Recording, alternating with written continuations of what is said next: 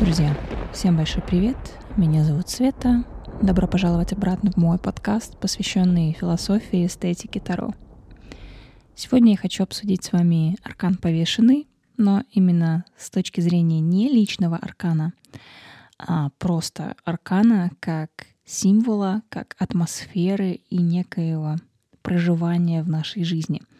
В каких ипостасях, ситуациях и историях данный аркан может проявляться в нашей жизни. Я неспроста выбрала сегодня именно этот аркан, потому что весь мой прошлый год, как мне кажется, я просто всей кожей, не только сердцем, но реально всей кожей чувствовала на себе вот какое-то действие, воздействие этого аркана, как повешенный может проявляться в нашей жизни. И что мы можем из этого взять хорошего, как мы можем его пережить. В общем, давайте поговорим об этом. Я буду в основном опираться, конечно, на свой собственный субъективный опыт, друзья. Поэтому, если в вашей истории, в вашей жизни были какие-то ситуации, в которых вы вот прям чувствовали, что повешены где-то рядом, или вы сами выступаете в этой роли, или у вас были знакомые с некоторыми вот подобными ситуациями, то, пожалуйста, напишите в комментарии, давайте, давайте пообщаемся вот на эту тему. Я, наверное, начну с того, что ну, это один из самых трудных для проживания арканов Таро. Почему сложный? Наверное, все-таки ввиду своей статичности, такого временного выжидания и надобности проявить терпение — а, ну, вы знаете, вот есть еще аркан умеренность. И вы скажете, что ну вот там тоже как бы есть какой-то образ выжидания, тоже временного застоя какого-то. Нужно переждать, перетерпеть что-то. Но смотрите, умеренность, она всегда идет как-то со знаком плюс, что ли. Ну, то есть, например, вы а, прошли собеседование в нескольких компаниях. И все прошло хорошо, сказали вам там перезвонят и все такое. И вы в таком, ну что ли, нетерпении, на таком приподнятом настроении ожидаете звонка. У вас внутри какая-то есть внутренняя уверенность в том, что вас возьмут. Ну, в какое-то место но вы все-таки пройдете. То есть это все-таки, да, такое волнение, это ожидание. Может быть, кому-то оно покажется немного неприятным, но в целом и в общем впечатление от этого ожидания будет позитивным. Ну, может быть, это не самый такой удачный пример, но повешенный. Что такое ожидание в контексте повешенного? Хорошая метафора есть в кавычках. Это лежачий больной. То есть, например, вы, ну, очень грубо, грубо говоря, сломали ногу, руку. И какое-то время, там пару месяцев вы вынуждены сидеть дома, сильно не нагружать свои конечности, лечиться, вы не можете а, совершать свои привычные активности, гулять, заниматься спортом. Возможно, из-за вашей травмы вы даже в магазин не можете нормально ходить. То есть у вас как будто вот реально отсекают руку, ногу, и вы чувствуете себя реально в подвешенном состоянии. Повешенный, хотя, вы знаете, не только какие-то физические недомогания могут отражать характер повешенного. Мне кажется, что даже вот текущая ситуация в мире вообще для многих людей, она в целом неплохо может быть отражена этим арканом, потому что мы как будто находимся реально в подвешенном состоянии, и совершенно неизвестно, сколько оно продлится. Можно, конечно, бесконечно слушать прогнозы, обещания экспертов, политиков, всяких там умных очень людей, ну, условно говоря. Но заведомо никто не знает, чем все это закончится. И мы как будто вот на иголках постоянно чего-то ждем, ожидаем, но при этом нет уверенности в завтрашнем дне. Вот, мне кажется, это тоже очень так морально отражает суть повешенного. А, вы знаете, я сейчас немножко вот про личный аркан повешенный. Я буду иногда перепрыгивать ну, на эту тематику, чтобы максимально вам ярко все показать, отразить. Вообще у людей с личным арканом повешенный чаще всего судьбы очень непростые, сложные. Хотя это тоже отдельная тема, ведь не бывает вообще простых людей, не бывает простых судеб. Но все-таки, однако, именно умение повешенного смотреть на вещи по-иному, с другого угла, да, вверх ногами как бы, а также жертвовать тем, что не стоит его внимания, отсекать лишнее, отдавать вот в кавычках последнюю рубашку нуждаем, нуждающемуся человеку, например. Все вот это, оно наоборот помогает человеку с данным личным арканом в жизни. Э, вот. Повешенный очень часто идет против основной массы. Ну, против основного большинства, скажем так. Наверное, именно это отличает его от того же Иерофанта, жреца, который в своем таком основном понимании является конформистом. Но опять-таки, да, когда я говорю слово конформист и иерофант, то я всегда упоминаю это в положительном значении. Это не означает, да, следовать за стадом, да. Конформизм жреца, еще раз вернемся к нему, да, потому что у меня были вопросы. Это всегда это этические нормы. Это что-то такое соблюдение правил во имя комфорта и уважения интересов других людей. Вот так. Повешенный идет против основной массы. Он такой немножко бунтарь, но он бунтарь внутренний. То есть среди повешенных, например, очень мало людей, которые вот в открытую идут там против чего-то воевать, протестовать. А, это немножко другие люди. Они очень переживают все внутри. У них внутри ведутся нескончаемые войны с самим собой и с окружающим миром. Но повешенный он слишком долго наблюдал за толпой, за обществом, чтобы не стать, ну, грубо говоря, таким же. Да, не конформисты они.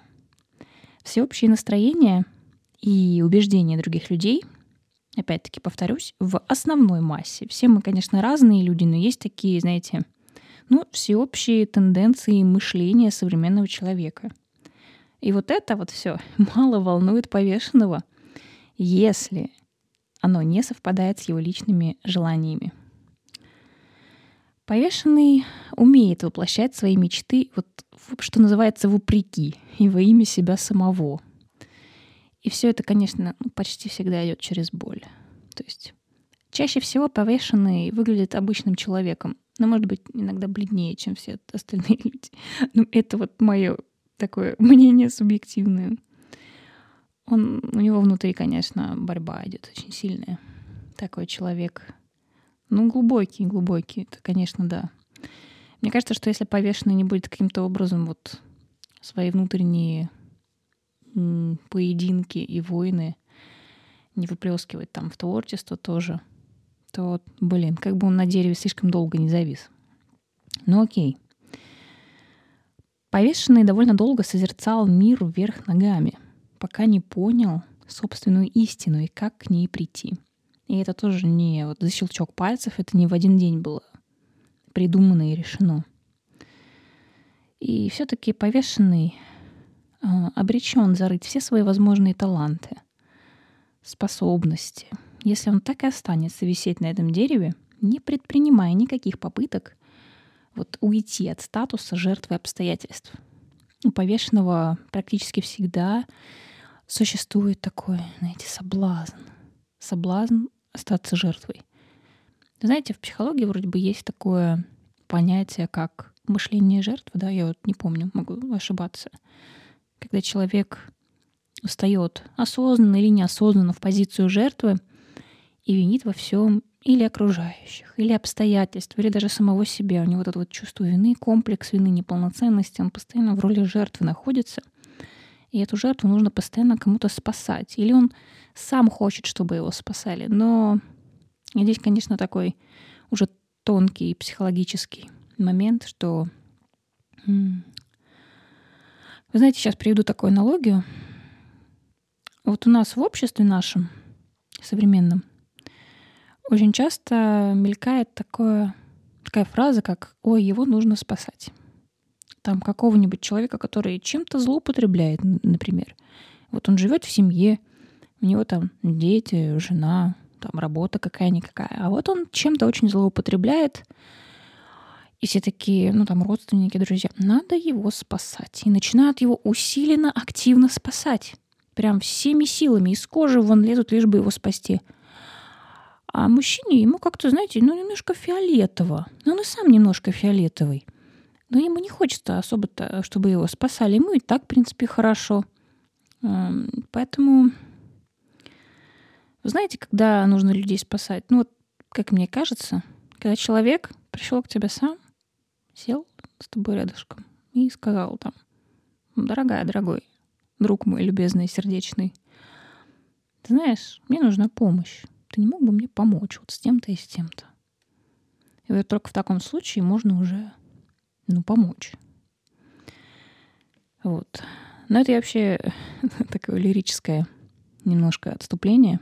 Я это веду к тому, что у повешенного очень много соблазнов перейти на сторону жертвы и постоянно быть в роли жертвы.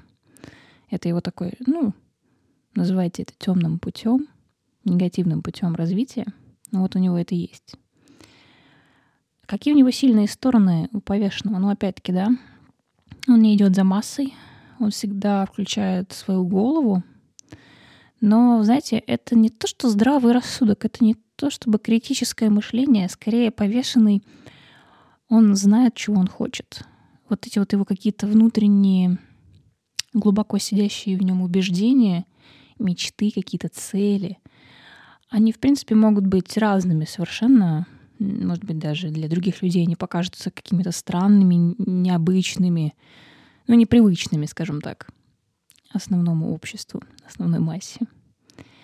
А, ну, вот повешенный он такой. На самом деле, вы знаете, мне кажется, что люди с арканом повешенные — это очень...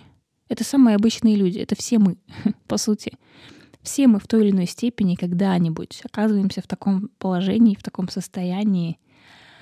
И вот только то, как мы из него выходим, может каким-то образом отразить аркан, под которым мы были рождены. Ну, например, какая-нибудь башня выйдет из повешенного состояния как? Ну, полностью разрушит себя и свое окружение, и потом уже на обломках будет строить новую башню, новое здание, воссоздавать после того, как все мосты сгорели. А Луна будет переживать состояние, подвешенное состояние, ну, но замкнется в себе, возможно. А, ну, будет так переживать, скажем так, бороться со своими страхами, страхом перед будущим. Ну, в основном Луна навсегда связана с чем-то таким, со страхом перед будущим и просто со страхами и фобиями. Ну, отшельник тоже понятно, что будет делать отшельник. Может быть, он еще больше замкнется в себе. А может быть, займется медитацией какой-нибудь. Или как из подвешенного состояния может выйти, не знаю, например, шут, дурак, да? Ну, возможно, он вообще все нафиг обнулит, поедет куда-нибудь в другую страну жить или в другой город и начнет вообще новую жизнь с чистого листа, в новом окружении, с новой работой, ну, и с семьей, я, я, я не знаю. Бывает такое. Ха, почему нет?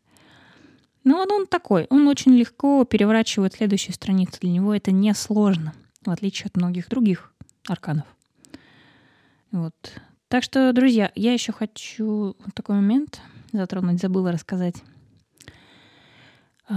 Как повешенный иногда вот проявляется в нашей жизни повседневной.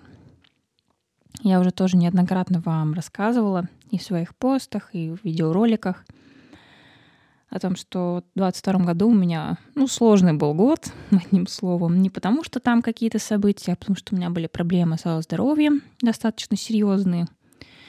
И по сей день, в принципе, я продолжаю лечиться. У меня образ жизни особенный, особый, а не тот, к которому я привыкла раньше. И весь 22 год я ощущала на себе влияние вот этого аркана повешенный. Ну, просто один в один. Я помню, что я читала даже какие-то такие поверхностные значения аркана, и я понимала, вот, повешенный, он просто весь, весь рядом со мной, или я в его а, ипостаси нахожусь, но это был мой аркан. И, кстати говоря, когда я в 22 году тянула карту года, да, у меня как раз тоже выпал повешенный. Ну, в принципе, он и стал как таковым символом, что ли, этого года. Сложный был год, конечно, но, вы знаете, после пережитых испытаний я поняла, что я не хочу вытаскивать аркан следующего года, я не хочу знать, под каким символом пройдет 23-й. Вот. Но что-то вот, говорю, интуиция мне подсказывает, что это будет 13-й аркан. Прям всей кожей ощущаю.